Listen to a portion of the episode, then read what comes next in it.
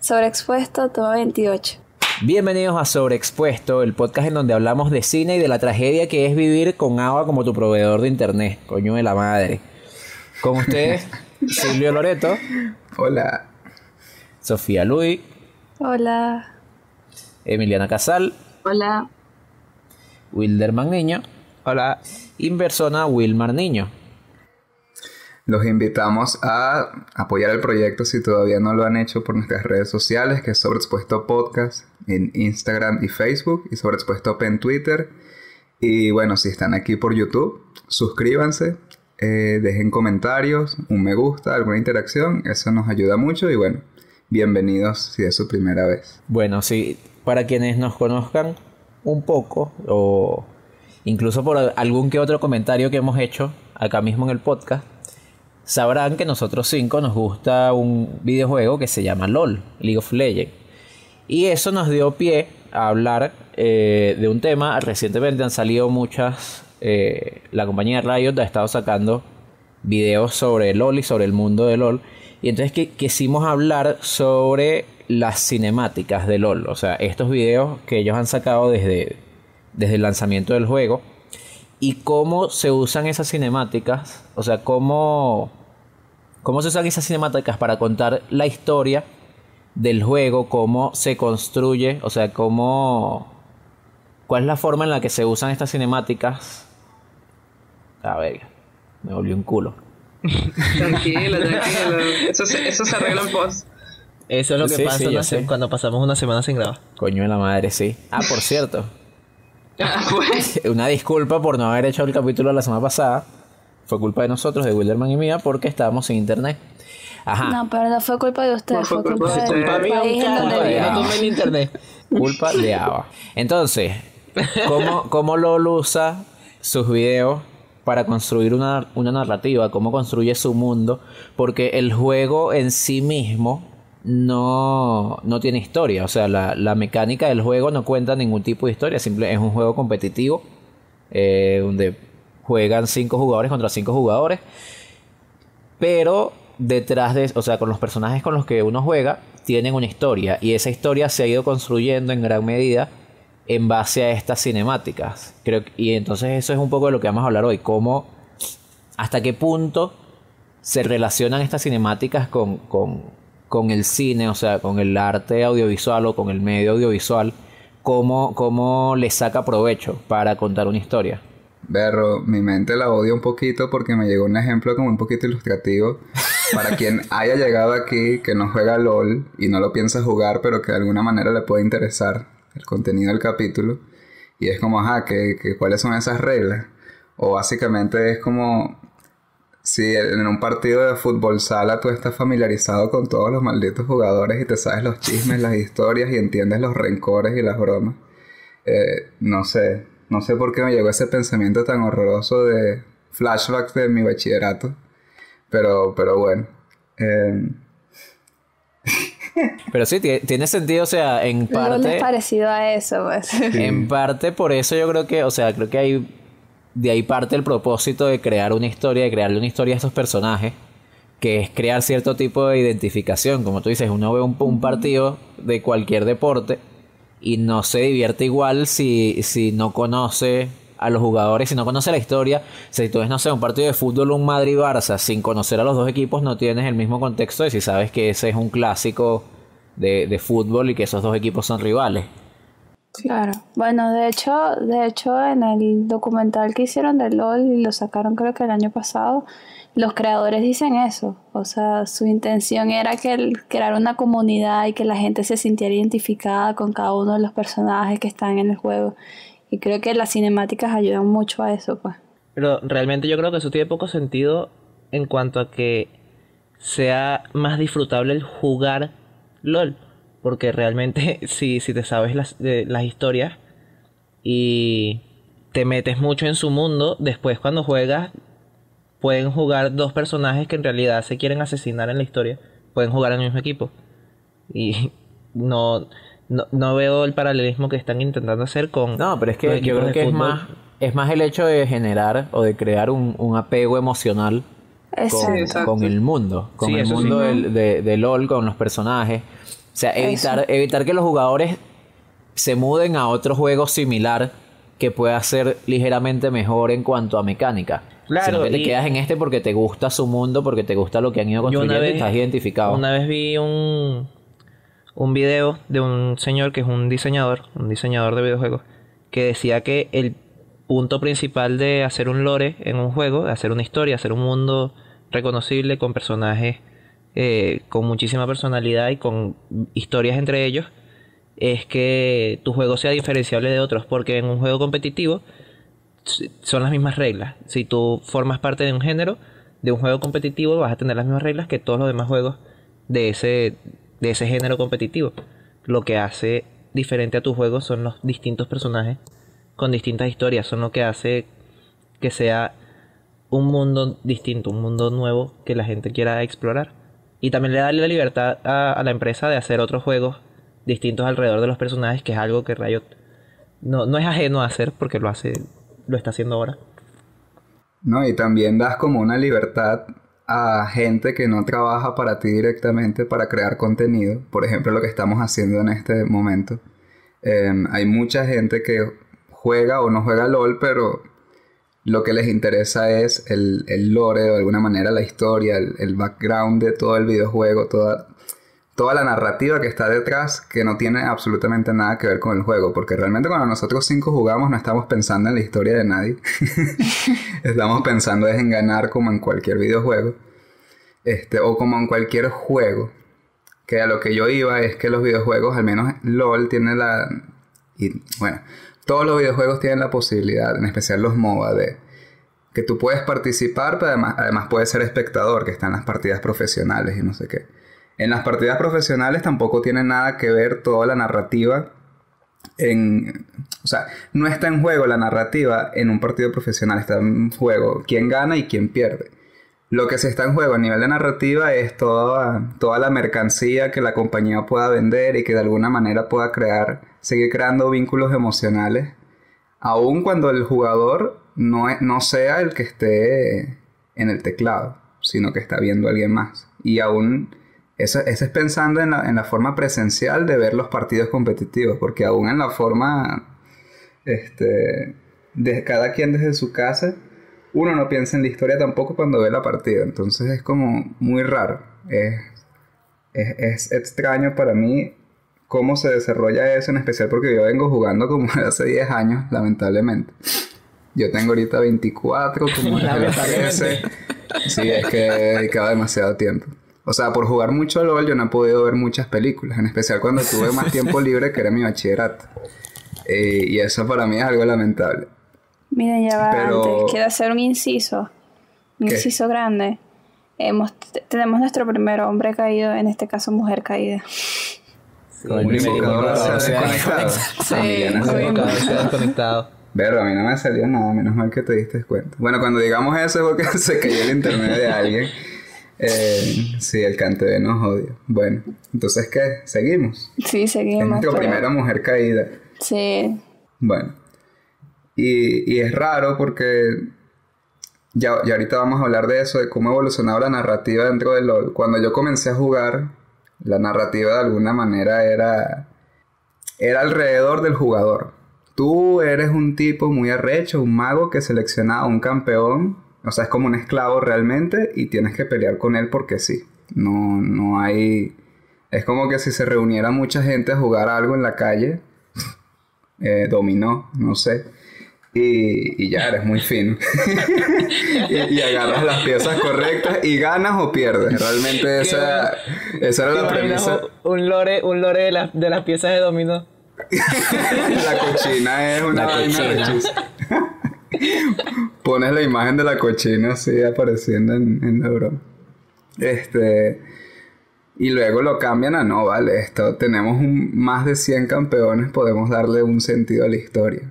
¿Cuándo es que comenzó? Mira, Emi volvió. Un invocador se ha. Un está muteada. Entonces, yo no sé por qué me gusta establecer paralelismos entre el juego y, y el, entre LOL y los juegos de verdad, pero bueno. A mí lo que me parece interesante antes de entrar a hablar específicamente de la cinemática Es que el LOL es un juego competitivo y un juego competitivo a nivel profesional y realmente donde se mueve y lo que mueve el dinero es la parte de competencia, la parte competitiva. Pero incluso siendo así, siendo que es un juego más cercano al... Es un videojuego que está más cercano a hacer algo como el fútbol que hacer un- una película.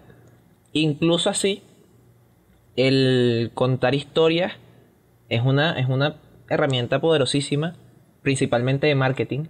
Y, y es algo muy, muy poderoso para, para hacer que el público que juega, el público que consume, eh, se, se meta más con el juego, se haga- ha- haya más engagement. No sé cómo decir eso en español, honestamente.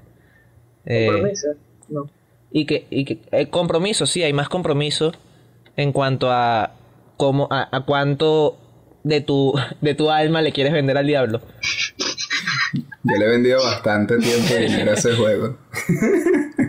De hecho, me parece, me parece un caso interesante como lo, lo, lo importante y lo poderoso que es el contar historias, incluso en algo que bastante poco tiene que ver con las historias, porque eh, eh, en cierto punto, si quieres hacer que las historias estén inmiscuidas eh, profundamente con el juego competitivo, termina, termina fastidiando.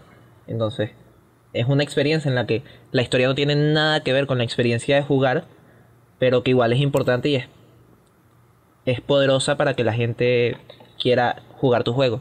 Me parece interesante.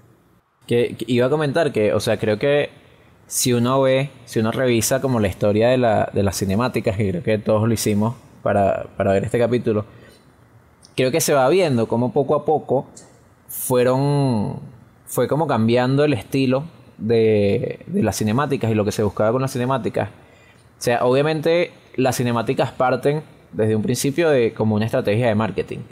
Las primeras son trailers del juego. Y de hecho todas las primeras cinemáticas, eh, sobre todo las de, las de apertura de temporada, las, eh, siempre eran enfrentamientos de 5 contra 5. Sí, un 5 un cinco versus 5 O sea, eran, la grieta muestras mejor animadas de lo que era una partida de LOL, que era cinco personajes contra cinco personajes. Poco a poco, eso fue como eso fue evolucionando y ya en los últimos años los trailers de temporada, que son las cinemáticas que sacan al principio de la temporada, son están más relacionados con la historia del mundo y con, con el lore de, de juego de Juego de Tronos, iba a decir una hueva, Sí, yo sabía que ibas a hacer Juego de Tronos. de League of Legends. Y entonces creo que eso tiene que ver con, con un aprendizaje justamente de que si lo que buscas es ese es esa relación, ese apego del- de los jugadores o del público con, con los personajes, se consigue más fácil a través de eso, a través de las, de las historias, que de simplemente emocionar con el juego. De hecho, algo que iba a comentar es hasta qué punto puede, puede funcionar tan bien como estrategia de marketing el contar una historia que terminen atrayendo jugadores nuevos. O sea, por ejemplo, LOL va a sacar pronto, este año supuestamente, eh, una serie. Van, a- van a sacar la serie de Jinx. Sí. ¿Creen que eso, o sea, eso irá a llevar gente nueva al juego? O por lo menos yo sé de un caso que nunca jugó, pero porque no pudo, que era nuestra prima Winifred, que ella vio el video de KDA porque le gustaba el K-pop y entonces en, en el video de KDA pusieron a cantantes de K-pop Sí, hay dos cantantes eh, de, ah, K-pop. personificados en, en personajes de LOL. Hicieron una canción y es un video súper popular. Fue un video musical súper popular. Y entonces ella, ella quiso jugar, o sea, ella decía, yo quiero jugar LOL para poder jugar con Akali, porque Akali me Akali, gustó, sí. porque Akali es riquísima en el video. Bueno, contestando a tu pregunta, Will, yo creo que sí. O sea, la serie probablemente vaya a traer a mucha gente a jugar el, el juego. Porque creo que también están haciendo eso como una manera de una estrategia para atraer a más gente al juego. Y si ha funcionado con las cinemáticas, creo que puede funcionar con, con Es el que la estrategia, la con la estrategia serie, ya no ¿no? es solo de atraerlos a un solo juego, sino que ahora hay alguna Exacto, manera... sí, no, hay, hay como varias, ya hay varias, o sea, te es están atraerlos ofreciendo a la varias. compañía, al universo, o sea, hay como toda una excusa Sí, en donde solo hay eso, desde cómics, este, sí, cómics, cinemáticas, o sea, están Sí, tocando distintas áreas. ¿Qué dices? ¿Qué ibas a decir tú?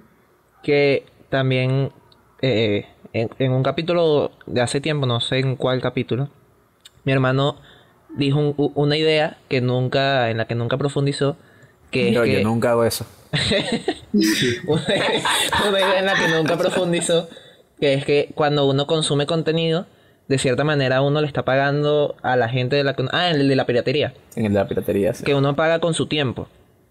Y es un concepto muy importante para un, para las empresas, porque mientras más tiempo tú pases con el contenido que ellos hacen, más probable es que tú le vendas tu alma al diablo, que le, que le vendas tu alma a, a los ejecutivos de Riot.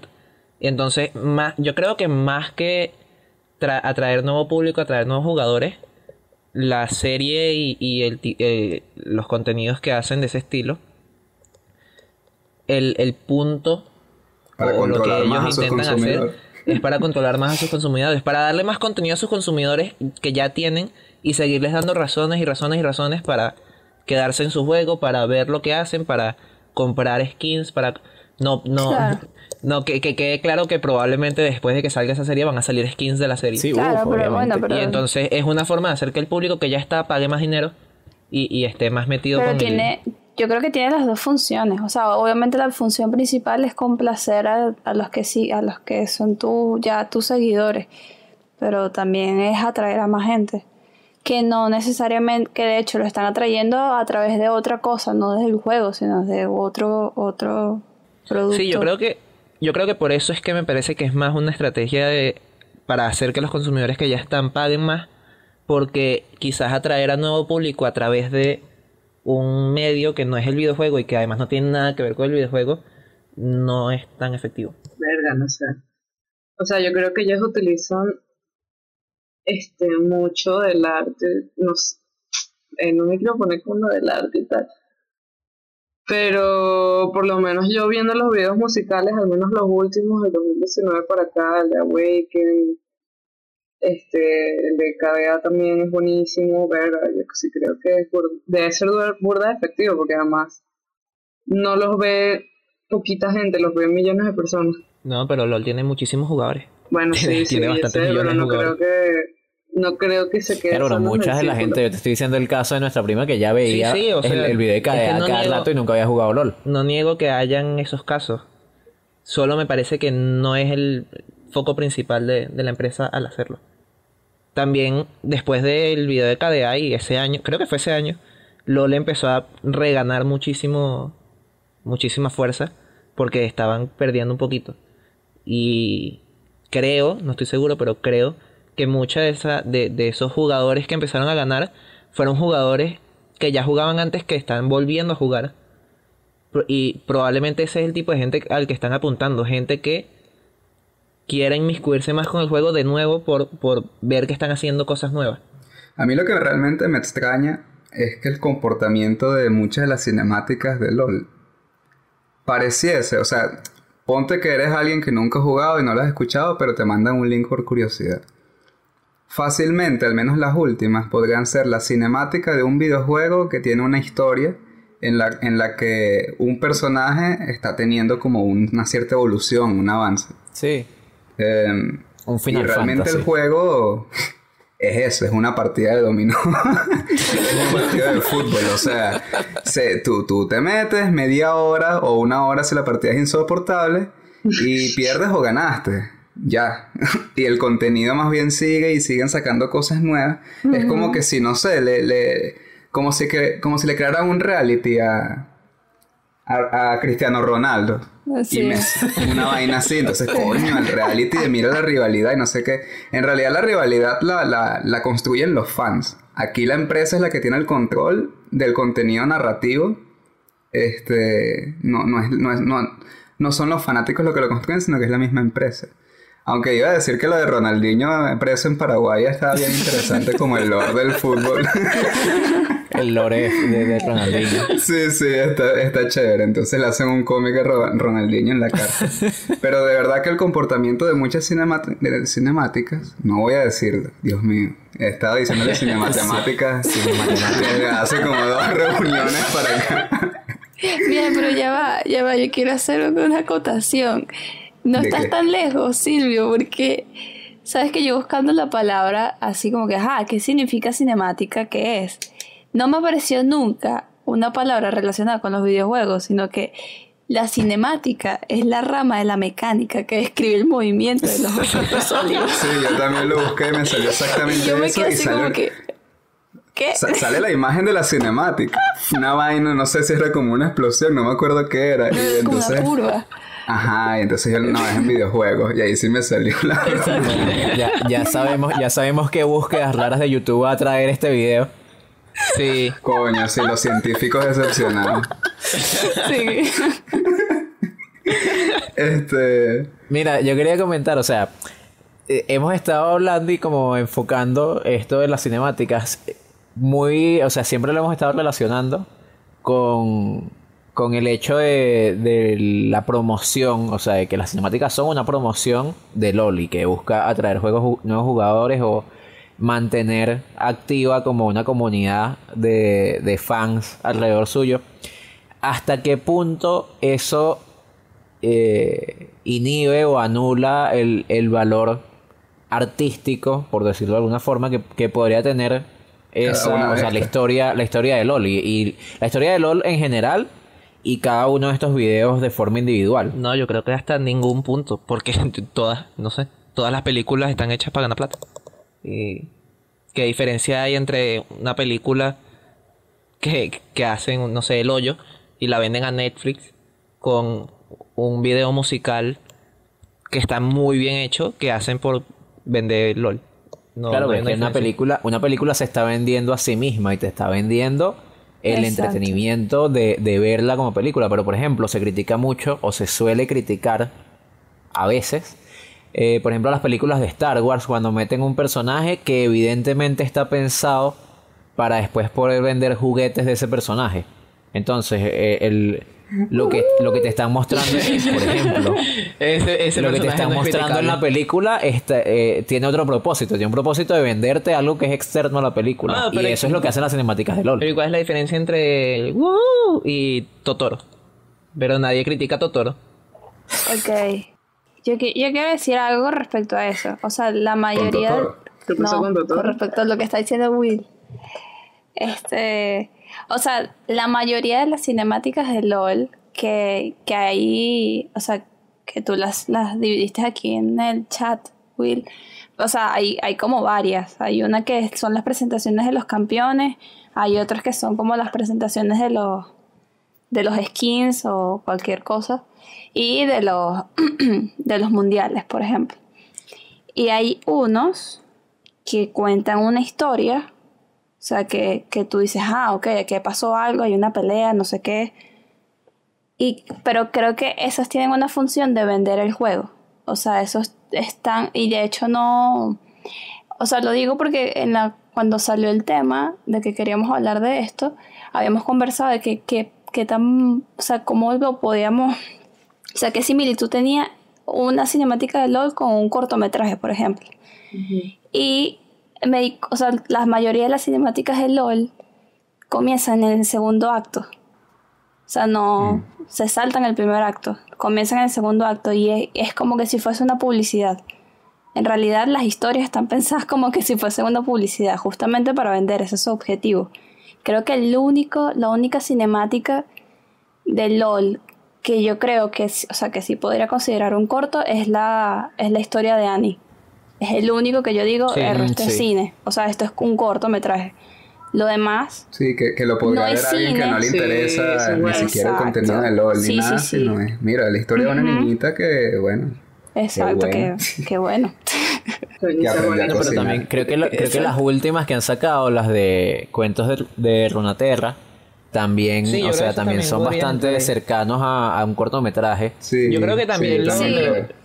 Una característica importante de los que dices que son como publicidad, no sé, me, me imagino que te refieres al, a los como el de Awaken o el de Warriors, es que se cortan en el momento en el que va a empezar Exacto. todo el problema. Sí, de hecho, son- eh, me gusta lo que dice Y entonces Sofía, que como- son el segundo acto. Sí, no te explicas, acto no te y- explican cómo llegaron los personajes ahí, ni te explica el desenlace, solo te explica la parte del medio. Y además también eh, queda como muy evidente que es medio una, que es una publicidad, porque queda como ese, esa sensación de eh, eh, te muestran como cómo se desenvuelven la- l- las, las acciones, cómo se desenvuelve la historia en un momento muy pequeño y cuando va a empezar todo sale el cartel de League of Legends y está como implícito el Sí. ven a jugar y verás. Son, son pura acción. Continuará. Son pura acción realmente. Sea, vemos, no, no hay exacto como dice Sophie, no hay, no hay ninguna presentación de conflicto ni una No. O sea, por ejemplo. resolución. Es por pura ejemplo- acción de, de, no sé, ver a un deportista haciendo lo suyo. Sí, Es o sea, para un ejemplo eso. específico, el, el que se llama A New Dawn, que es el donde aparece Leona, Ari, Puro coñazo Grave, un montón. Ah, o sea, claro. eso ya comienza con la acción, ella, Leona y Ari Claro, pero corriendo. Ya comenzó entra en la- dentro ya ahí- de los que eran un, un 5 versus 5 en la vida Ese, del ese es un invocador. 5 versus 5. No, pero sabes que ahí están con, ahí, ya com- ahí también te están contando una historia porque te, o sea, comienzan en el segundo acto, ya ya hay un ya hubo un problema que no nos los mostraron, que no sabemos qué es. Y hay una pelea, un conflicto, no sé qué, y termina Una pelea y en ellos- un bar. Sí, sí. Comienza la pelea, son como dos minutos y medio de pelea, y al final ellos llegan a un lugar y te dejan ese final abierto. Así como que, ah, ellos, ellos llegaron acá, aquí, va, aquí hay otra historia, pero no te la vamos a contar. Por eso digo que también, o sea, por eso también digo que es como una publicidad, es como, Ve, mira, ve esto, ve esto, y ya. Sí. Pero en los que son presentación de campeones, personajes, eso sí, eso sí te muestran como una mi- mini historia, ¿no? Como el de Tresh, y me Claro, llama la pero- atención que a veces ni siquiera están desde el punto de vista del campeón, sino desde algo Sí, a mí que me no importa, eso. que nadie le, o sea, Las presentaciones de campeones están desde. Coño, ¿sabes cuál es arrechísima? otro La de Warwick. personal. ah, la de Warwick es La de la de Warwick, que es en Warwick primera persona desde el carajo que lo está Y persiguiendo. la de es un corto de buena, terror. Es muy fina. Sí. Claro, es que, es que si estamos hablando de guerreros, una manera efectiva de mostrar un personaje es poner un alguien nulo que puedas eliminar. Que es lo que Sí, hacen, por ejemplo, en Star Wars matando el bojote de, de- de droides. A nadie le importan los droides. Tú puedes matar cuantos droides tú quieras. Aquí tú puedes matar al bicho nulo que no. El de Rek'Sai, El que está diciendo sí. Emi. Sí, siempre. El de Tresh. El de. Cari. El de Cari, el de. Cari es increíble. El, El el de Karim es El de muy, Karim, bu- muy fino. verdad. Es muy bonito. Es increíble. O sea, es muy Ba- bonito. Bardo es dentro el único de que no mata a nadie, pero deja que se muera un gentío. Pero porque Bardo es un ser de luz. Bardo es un sea, ser de luz. Yo me imagino que hasta este punto ya estarán la gente que juega al LOL. Bienvenido. El de Bardo es una locura porque el bicho lo que se desespera es porque se queda el huevo el coño ese. Yo pensé que iba a sonar al viejo. O sea, contexto. Lo Hay una muertísimo. guerra horrible, están masacrando un, un pueblo que se ve pobrecito. O sea, unos bichos con armadura contra una gente que tiene puros harapos feos. Y Bardo se preocupa por el huevo para ponerlo y irse para las estrellas y que se muera la gente, porque a esa gente la van a matar todito. no entiendo. Yo no entendí. No entendí. Se volvió loco el bicho. Bueno, muéranse toditos, entonces me voy para el carajo. Pero, Oye, ya sí, sé que voy a este, desconfiar de un bardo, porque también me va a dejar morir. Claro, con razón Wilderman es como es. No vale, ¿qué? ¿pero qué es eso? Pero yo soy. ¿Verdad, Yo soy. Wilmer? Te inspiraste. que de un buen bardo. Este, No, eso es Wilderman, con- esa te O sea, a uno lo está matando y tú que, ah, y te vas para el otro lado. Pero, porque, ¿qué, qué culpa tengo yo de que el- de ustedes se maten? ahora, Miren, la- Si la llega un Garen y entra corriendo como un loco, si un Garen entra corriendo como un loco en uno versus 5, yo no lo voy a estar ayudando. Estas presentaciones de personajes, si bien no, no tienen ninguna resolución, acuden a algo que es como, no sé, la nostalgia. O sea, hacen una mini narración que no tiene ni inicio ni desenlace, pero a través de la nostalgia de que tú estás relacionado con el juego, este, tú mismo como que sacas tus conclusiones. No sé si cuenta como una narración como tal, pero hay algo extraño, o sea, hacen algo en el espectador, y más el espectador que es activo, el que juega. A mí me emociona ver un, cuando van a sacar un campeón nuevo y sacan una cinemática, Sí. es como, verga, mira eso. Y luego se me olvida la cinemática al pasar los años, pero en su momento emociona mucho.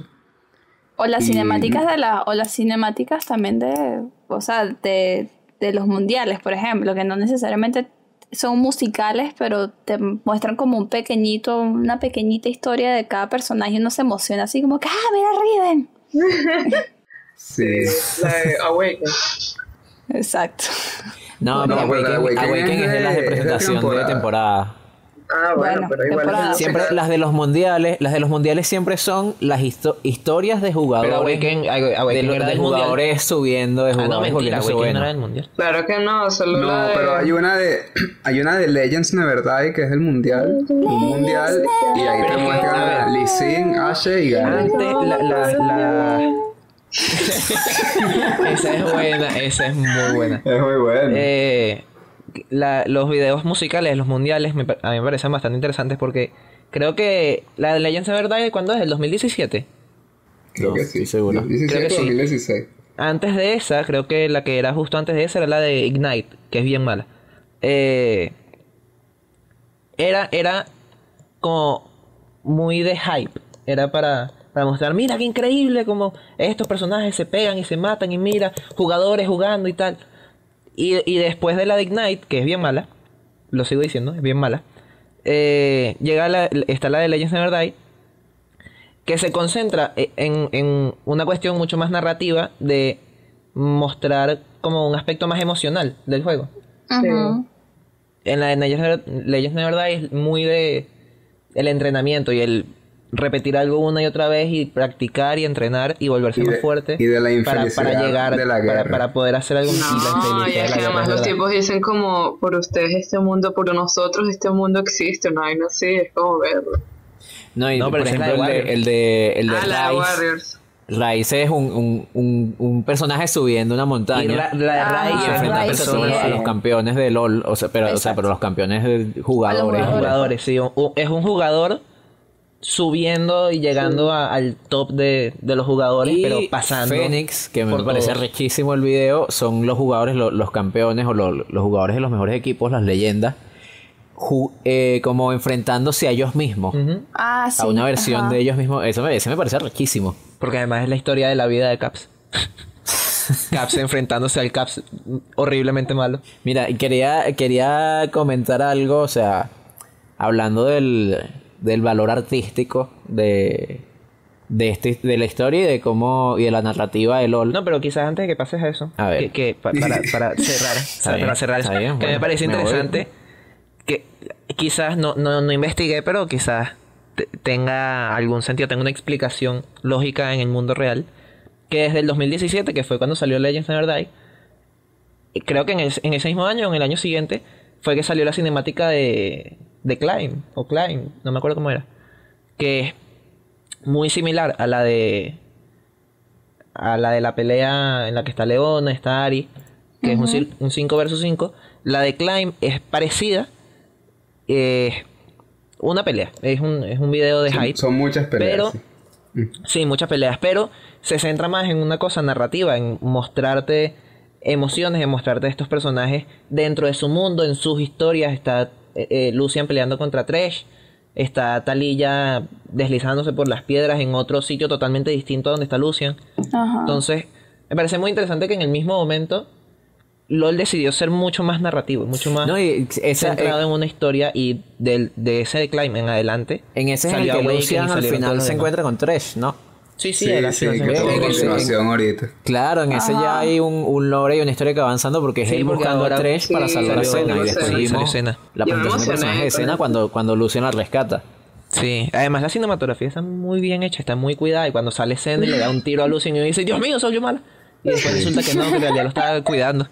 sí, yo también pensé la traición, hermano. Mi hermano. ¿Qué hiciste, negra? sí, se centraron, se centraron en, o se tomaron en serio el hecho de que habían construido regiones, porque creo que las regiones siempre existieron. Como que este personaje vive en una región helada. Eso existió desde que yo comencé a jugar. Este en una selva, este es del vacío, no sé qué vaina. Este, de alguna manera se tomaron en serio qué significaba cada uno de esos escenarios para cada personaje específicamente y qué rol Sí. tenía dentro de ese. Y que si un bicho es del desierto, coño, es muy raro que su historia esté conectada con uno del. de, de no sé, de, de, Freljord, que es la región del norte.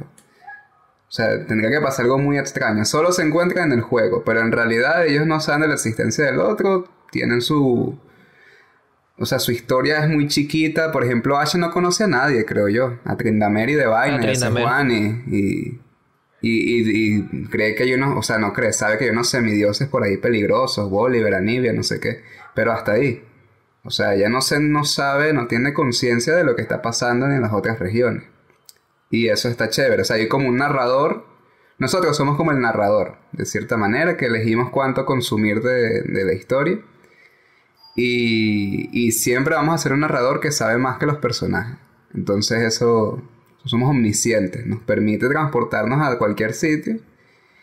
Y cada quien, o sea, Emi, Sophie, ustedes dos niños y yo tenemos visiones distintas sobre la historia dependiendo de qué tanto cada uno haya investigado sobre ella. Entonces es extraño, es como...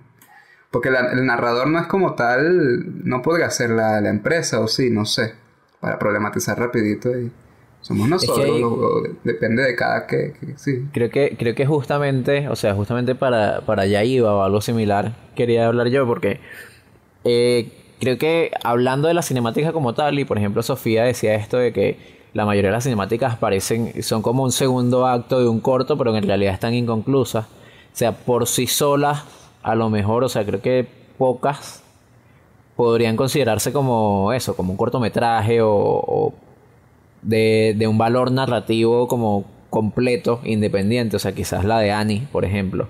Pero creo que, o sea, había un, un concepto que yo busqué que quiero hablar un poquito, que era lo de la transmedialidad fue un concepto que, que, que, vimos nosotros también cuando estábamos estudiando o sea, en la universidad. Eh, y era justamente como esta nueva forma que había surgido a partir de, del, o sea, durante el último siglo, que aparecieron un montón de medios de comunicación distintos, que surgió una forma de, storytelling, de, de contar historias a través de distintos medios, a través de muchos medios donde la historia ya no se cuenta, o sea, la historia completa no la tienes en un, en un, por ejemplo, en un libro o en una película, sino que tienes como una historia fragmentada, repartida en muchos lugares y que, y que entiendes al combinar esto. O sea, una de las cosas, una de las cosas del concepto que leí yo hace rato era que la clave de la transmedialidad es que la suma de las partes tiene más valor que las partes separadas. Mm. Eh, y creo que eso es lo que pasa con, con LOL y con el mundo de LOL, que las cinemáticas en realidad son un complemento. Primero a la experiencia de juego y además a la experiencia de juego a toda la historia que está contada a través de otros medios. Porque... A todas las demás cinemáticas. Exacto, empezando por las demás cinemáticas. Además de eso están los cuentos, o sea, la, las propias historias eh, que Riot encarga, sí, o sea, Riot le encarga a escritores y hay, hay cuentos, hay cuentos cortos escritos de muchos personajes. Siempre cuando sale un personaje te sale un cuento eh, sobre su historia. O sea, pero un, un, cuento, un cuento, una novela corta sobre el personaje. Están los cómics, por ejemplo, que está, sé que este el deluxe es el, creo que es el más reciente, el, no, que además el de hizo, es más reciente. El de Set, ah, el de Set es más reciente y son cómics hechos por, hechos por Marvel, por lo menos el, el deluxe, no estoy claro el de Set. Eh, todos, todos. Sí, todos. El de H también y el de Set no he leído nada. Es un convenio entonces, que ahí. Entonces lo, lo, curioso es eso, que justamente están haciendo, o sea, la historia te la están contando en realidad en muchos medios diferentes. Y, y para, y para poder entenderla, o sea, para poder como generar esa, esa conexión emocional completa con, con, con esta historia, con este mundo, ellos esperan, o sea, ellos como que te dan libertad y te dejan a ti como espectador elegir qué tanto te quieres involucrar. Y si te quieres involucrar mucho, pues terminas buscando, terminas como consumiendo de todos estos distintos medios para poder armarte la historia completa, que no vas a conseguir en una cinemática nunca. Sí, eh, eh, ¿qué, ¿Ah? ¿qué, crees tú? No, yo iba a decir que, no, que existe bueno, una composición, existe una composición aparte del juego. Y eso es una estrategia muy inteligente porque Creo que otros videojuegos no lo han aplicado como tal, no les interesa esa, esa, esa estrategia, por así decirlo. Este, prefieren generar ingresos y retener audiencia de otras maneras. Y es muy, eso es muy, muy extraño. A ver si puedes decir lo que ibas a decir tú. A ver si me acuerdo qué era lo que iba a decir yo. ¿De qué era que estaban hablando? Me, me, de me apagué. la transmedialidad y de cómo... Ah, que me acuerdo cuando, lo está, cuando estábamos viendo las cinemáticas las cinemáticas nuevas que están haciendo, las de Legends of Runeterra, esas cinemáticas son súper corticas, son como mini cortometrajes, que por sí solos uno dice, ah, está bonito, te presentan muy bien a los personajes, que algo que además siento que Riot hace estúpidamente bien es presentarte bien a los personajes, mostrarte como en, en pocos segundos, en un minuto cuando mucho, mostrarte su personalidad, mostrarte como en qué son fuertes, en, en qué no. Y también eso tiene mucho que ver con que los diseños de personajes también son muy buenos y nada más viéndolos tú entiendes más, muy bien qué son los personajes. Pero estas historias, Legends of Runeterra, son historias súper pequeñas, súper condensadas, que por sí solas son muy bonitas y uno dice, ah, está, está fina. Pero no pasan más allá, no son algo trascendental. Pero que ya hay cuatro o cinco, creo, ¿no? Sí, más o menos. Seis creo, porque es uno por cada región. No me acuerdo, pero hay- ya hay como cinco. Y viéndolas todas y consumiendo todas las cinemáticas y además todas las que hay antes y entendiendo un poquito más del mundo, pasan a ser no solo una cinemática de un minuto y medio bonita, sino que se, se sienten como algo mucho más más. grande. Sí, se sienten como una forma de expandir el mundo que te quieren mostrar. No es solo, ay, mira cómo, qué bonito es Brown, cómo salva a esta mujer, sino que es mostrándote que hay algo más allá de Brown y, y hay un mundo y un pueblo mucho más importante. Y además tenemos la teoría de que están presentando personajes nuevos que van a Sí, salir después. yo también creo. Yo también, yo creo eso. Pero no sé si es en Legends of Runeterra y ya, pues. La de Heimerdinger es muy buena, es muy bonita. Sí. De hecho, o sea, iba- quería comentar que se me acaba de venir a la cabeza que algo estamos obviando también. LOL, otra de las cosas que ha hecho Riot en, en- en los últimos años, en el último año particularmente, fue sacar otros juegos. Y creo que ahí, por ejemplo, Legends of Runeterra, aunque es un juego de cartas, no es un juego de nuevo, o sea, no es un Final Fantasy, no es un... Caída. Sí, es un juego con una historia. Ajá, exacto, es caída. Pero caída, yo creo que con Legends of Runeterra ellos estuvieron claros desde un principio de que iba a ser parte de su estrategia de, de storytelling. De con- vamos a contar esta historia a través de muchos medios. Porque Legends of- Legends of Runeterra tiene muchísimo lore, o sea, tiene muchísimo de la historia. O sea, muchas historias las contaron a través de ese juego, a través de lo que dicen la- las cartas, a través de lo que de las propias imágenes del juego, contaron muchísimas cosas que no se sabían sobre el sobre el mundo de League of Legends. Y entonces ahí creo que refuerza eso de, de que están buscando contar la historia a través de muchísimos medios, es lo que van a hacer con la serie también. Como buscan todos los medios posibles para fragmentar la historia y que para poderla entender por completo tengas como que consumir todos esos medios. Hay una, quería como citar la cita que les pasé hace rato porque, porque la estaba como releyendo y me gusta burda, que es una cita de un guionista sin nombre en un libro de, de Henry Jenkins que dice, cuando, cuando empecé lanzabas una historia porque sin una buena historia realmente no tenías una película. Más tarde, una vez que las secuelas comenzaron a despegar, lanzaste un personaje, porque un buen personaje podría admitir múltiples historias y ahora, y ahora lanzas un mundo, porque un mundo puede admitir múltiples personajes y múltiples historias en múltiples medios. Y creo que justamente eso es lo que está vendiendo LOL y vendiendo Riot. O sea, a ellos no les interesa, la, o sea, tienen la historia, el cómic deluxe.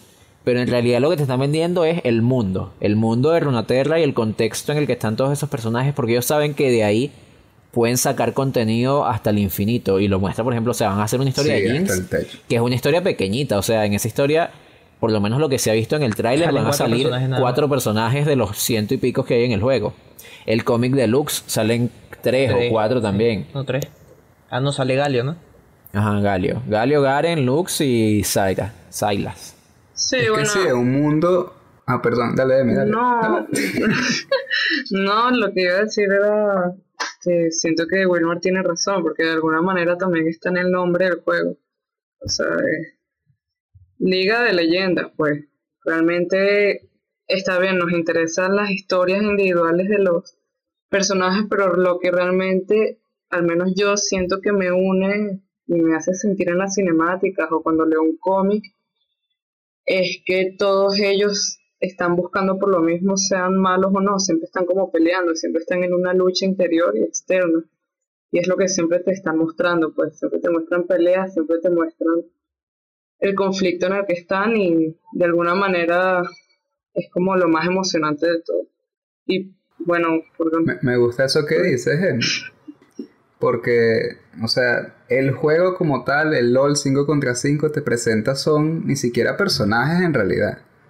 O sea, son personajes dentro de un videojuego. Pero a nivel narrativo no son ni siquiera personajes. O sea, son qué? Actantes, no sé cómo decirles, son unos muñecos ahí. Las cinemáticas, las cinemáticas lo que le dan a esto es el carácter de personaje porque tú los ves cometiendo acciones que tú no controlas. O sea, tú no son, no son una marioneta. Son, son esos seres o entes que cometen acciones constantemente. Que esos las empresas, la empresa los construye, los, los que hacen el contenido creativo. Y entonces, el, el títere que yo usé al principio del juego cuando nada tenía sentido este, ahora resulta que tiene una personalidad marcada. O sea, y que, la creo yo a partir de la información que genera el mismo rayo. Y es que también... Entonces... O sea, lo que estoy, estaba pensando el otro día que estaba jugando era que a partir también de sus historias y que cómo están construidos ellos también cambia las habilidades que tienen, las pasivas que tienen. Es decir, la historia también está dentro del juego, aunque uno no, aunque no tenga quizás yo la personalidad de Ashe o de Ari, están las habilidades, pues, y de alguna manera este, se conecta un poco con, con, ese, con ese mundo, con, lo que te quieren vender. Claro, no, bueno, y también recordando, o sea, también los personajes hablan. o sea, te dan una información muy pequeña, pues, pero ellos te hablan y, y, tú tienes que llenar esos vacíos que te dejan esas esas pequeñas frases que te dicen con las historias que están afuera del juego, pues. A mí me parece muy curioso que LOL y el, estilo de juegos que es LOL tienen una ventaja a la hora de hacer mundos y contar historias de esta manera por encima de otros medios, porque por ejemplo, esto mismo, este, esta cita que dijo mi hermano, de que ahora, ahora hay que crear mundos y porque los mundos permiten que hayan muchos personajes y muchas historias.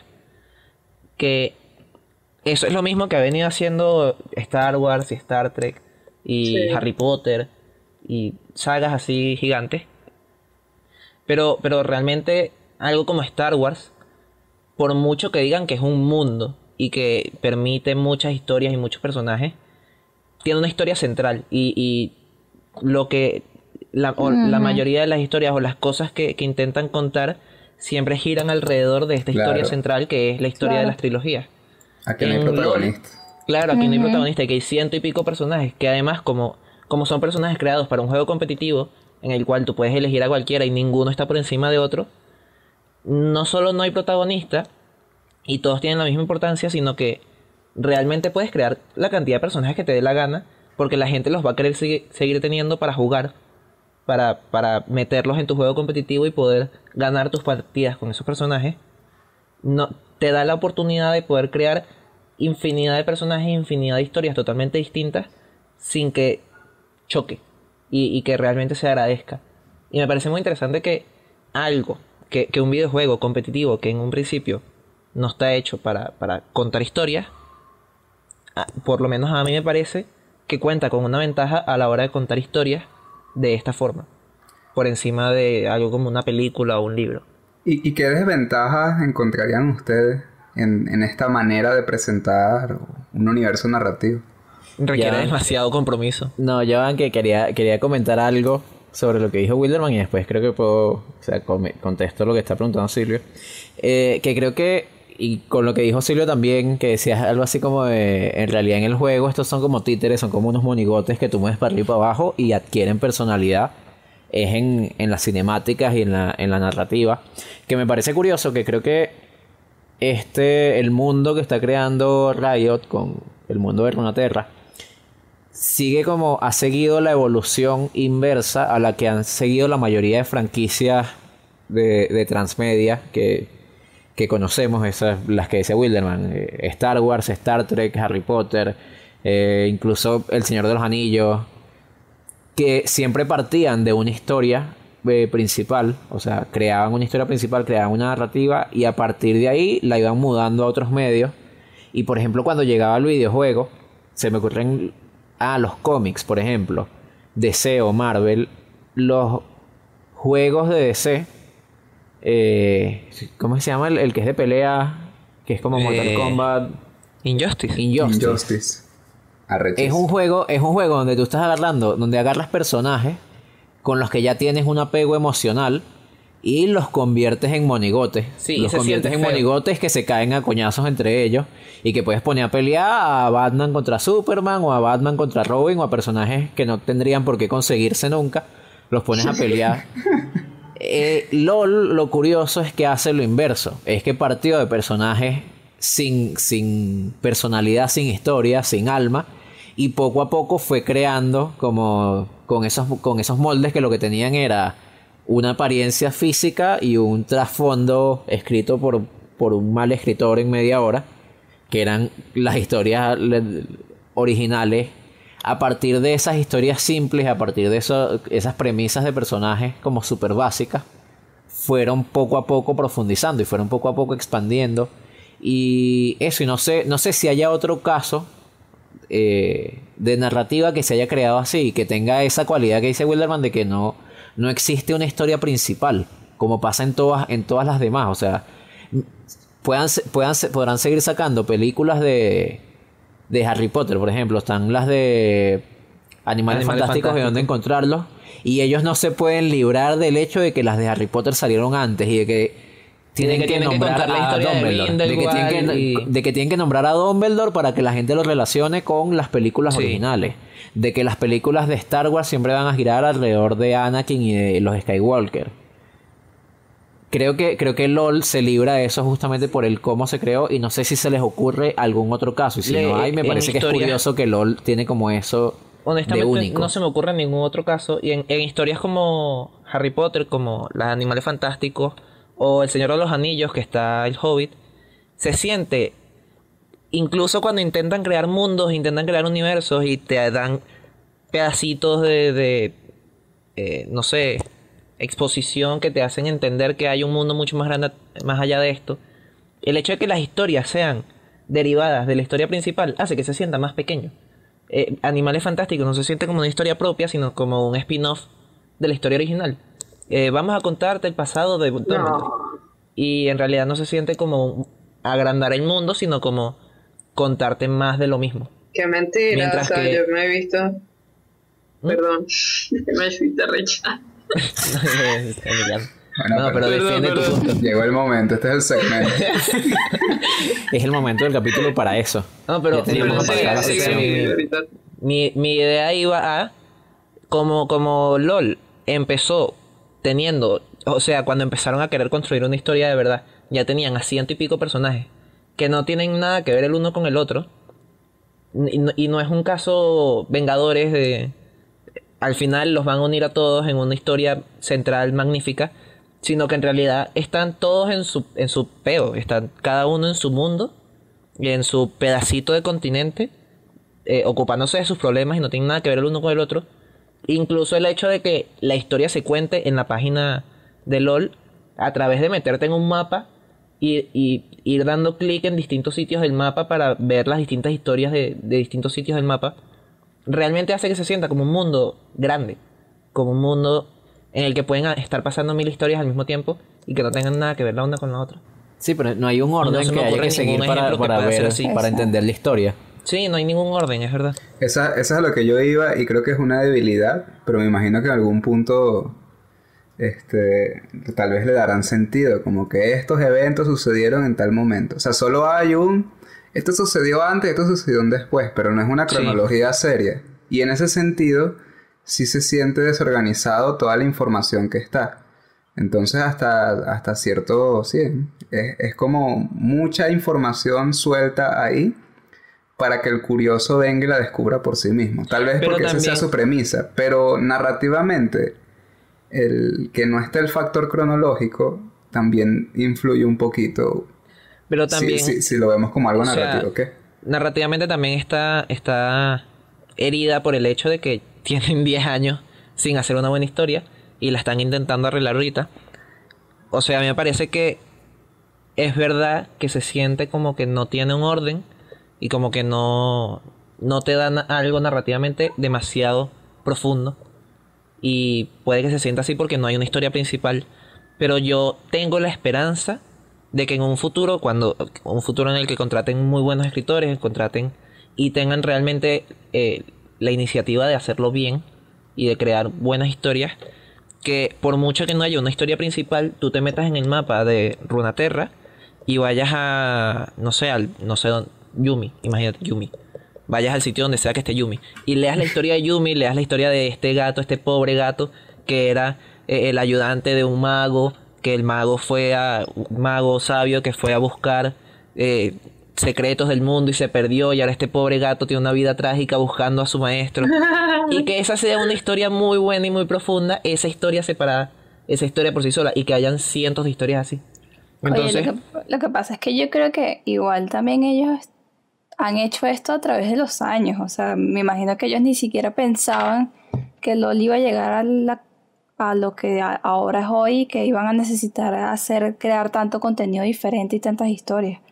Totalmente, y ahí eso queda evidenciado en el hecho de que han reiniciado el lore como...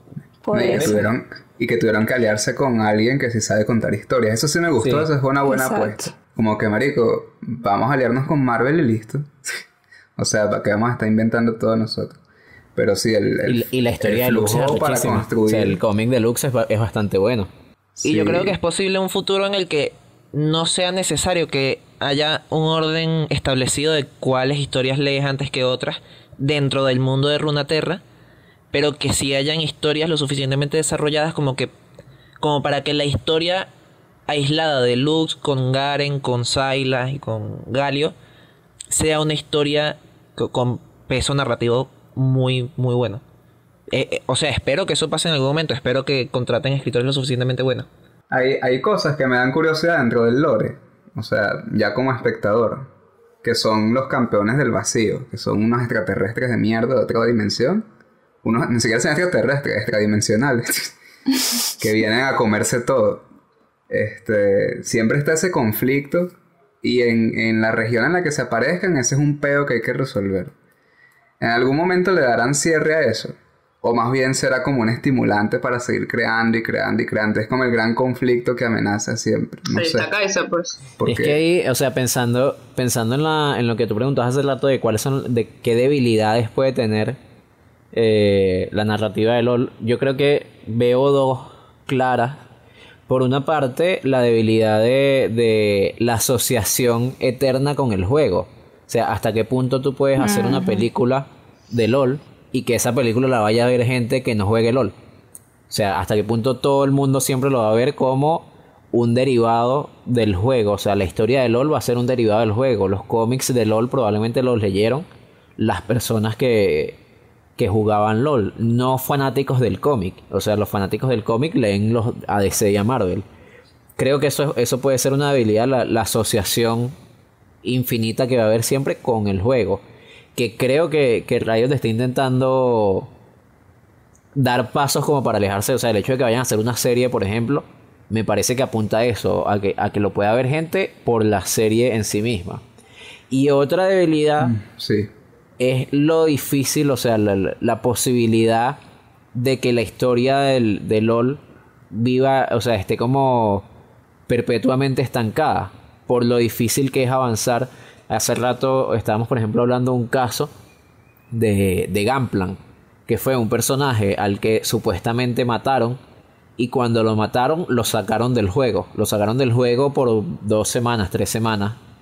Y eso no le gustó a mucha gente. O sea, y, obviamente no tendría sentido, sobre todo en un juego competitivo en el que hay gente que vive de eso y que, que, que son profesionales quitar un campeón. Exacto. Entonces, ¿hasta qué punto tú, tú puedes, hasta qué punto Riot se, se va a evitar avanzar su narrativa, avanzar su historia por el hecho de no cambiar demasiadas cosas del juego?